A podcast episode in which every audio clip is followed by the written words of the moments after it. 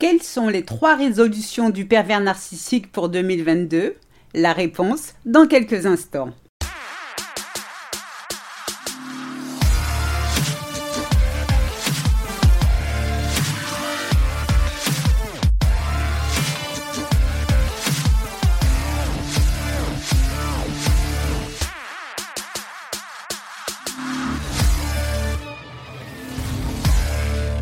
Bonjour, je suis Sylvie Joseph, votre coach experte en relations toxiques. Je vous souhaite la bienvenue dans la communauté des femmes qui veulent dire bye bye aux relations de merde.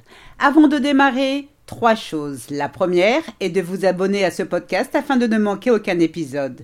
La deuxième, pour votre croissance personnelle, je vous invite à vous inscrire à ma formation audio gratuite 5 promesses à se faire pour éviter les pervers narcissiques pour toujours. Je vous ai mis le lien dans la description. Et enfin, la troisième, réservée à ces messieurs qui m'écoutent. Soyez rassurés, nous avons toute conscience qu'il existe des femmes perverses narcissiques aussi néfastes que leurs homologues masculins, alors n'hésitez pas à remplacer le pronom il par elle. Ça y est, nous sommes en 2022 et pour cette nouvelle année, je vous souhaite sans oublier vos proches santé, bonheur et prospérité. Ce qui est top avec les débuts d'année, on prend des résolutions qu'on arrive in fine à tenir ou pas. Et pour PN, il en est de même, à la différence de nous, ces résolutions, il les tient. L'épisode de ce jour est intitulé Trois résolutions du pervers narcissique pour 2022. Alors, allez-vous me dire, comment puis-je connaître les résolutions de ce malotru pour 2022 Serais-tu devenu médium, Sylvie? Parce que là, c'est tout de même fort de café, non? Eh bien, la réponse est très simple. Les trois résolutions du PN pour 2022 sont exactement les mêmes qu'en 2021, les mêmes prises en 2020, identiques à celles de ses ancêtres au Moyen Âge ou à l'époque de JC. Non, pas Jean-Claude, Jésus-Christ, voyons. Oui, ok, mais quelles sont donc ces trois résolutions? Oui, j'y viens. La première est de continuer à faire le mal pour détruire des proies. La deuxième est de continuer à faire beaucoup de mal pour détruire le plus de proies. La troisième est de continuer à faire le maximum de mal pour détruire toutes les proies. Eh ben quoi? Vous trouvez que PN manque de créativité? Ah oui, mais sans prendre sa défense, pourquoi devrait-il faire compliqué? Puisque d'année en année, quoi qu'il arrive, le bougre arrive malheureusement à tenir ses objectifs haut la main. Étrange, non? Eh bien non, il n'y a rien d'étrange, les amis. Car si PN arrive à tenir ses foutues résolutions, c'est parce que vous ne tenez pas les vôtres. Vous rêvez d'une vie meilleure, de retrouver la paix intérieure, de quitter PN pour une relation saine et épanouie, mais 365 jours après, votre situation n'a pas évolué.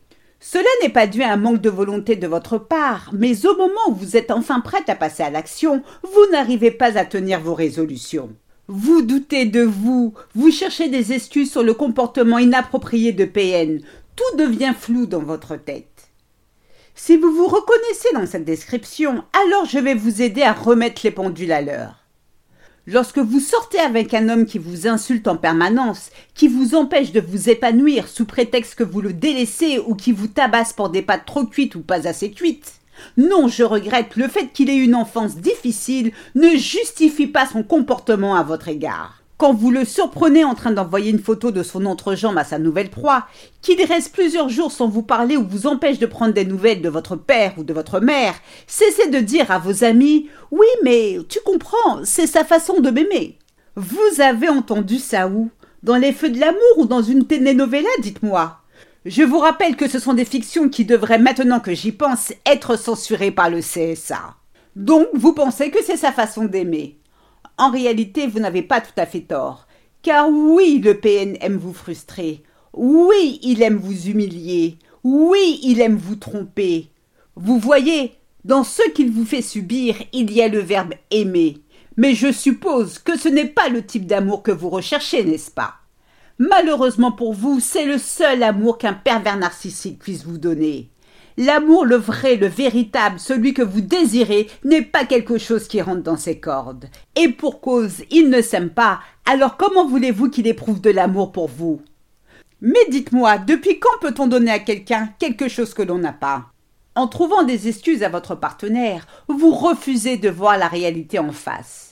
Chose qui devrait pourtant être simple, hélas. Et quelle est cette réalité? Vous êtes dans le déni, vous n'acceptez pas ce qui est. Cette vérité dure à entendre et que vous préférez vivre dans l'illusion que de vous retrouver seul face à vous-même. Oui, je sais, ça pique, ça fait mal. Tant que vous refusez d'accepter cette réalité, vous refusez d'entendre et de voir ce qui est. Et tant que vous refusez d'entendre et de voir ce qui est, vous restez prisonnière de vous-même, vous êtes dans l'incapacité d'agir avec discernement pour trouver des solutions favorables à votre situation qui vous préoccupe tant. Voyez le problème de fond n'est pas en réalité le pervers narcissique, mais votre peur de la solitude.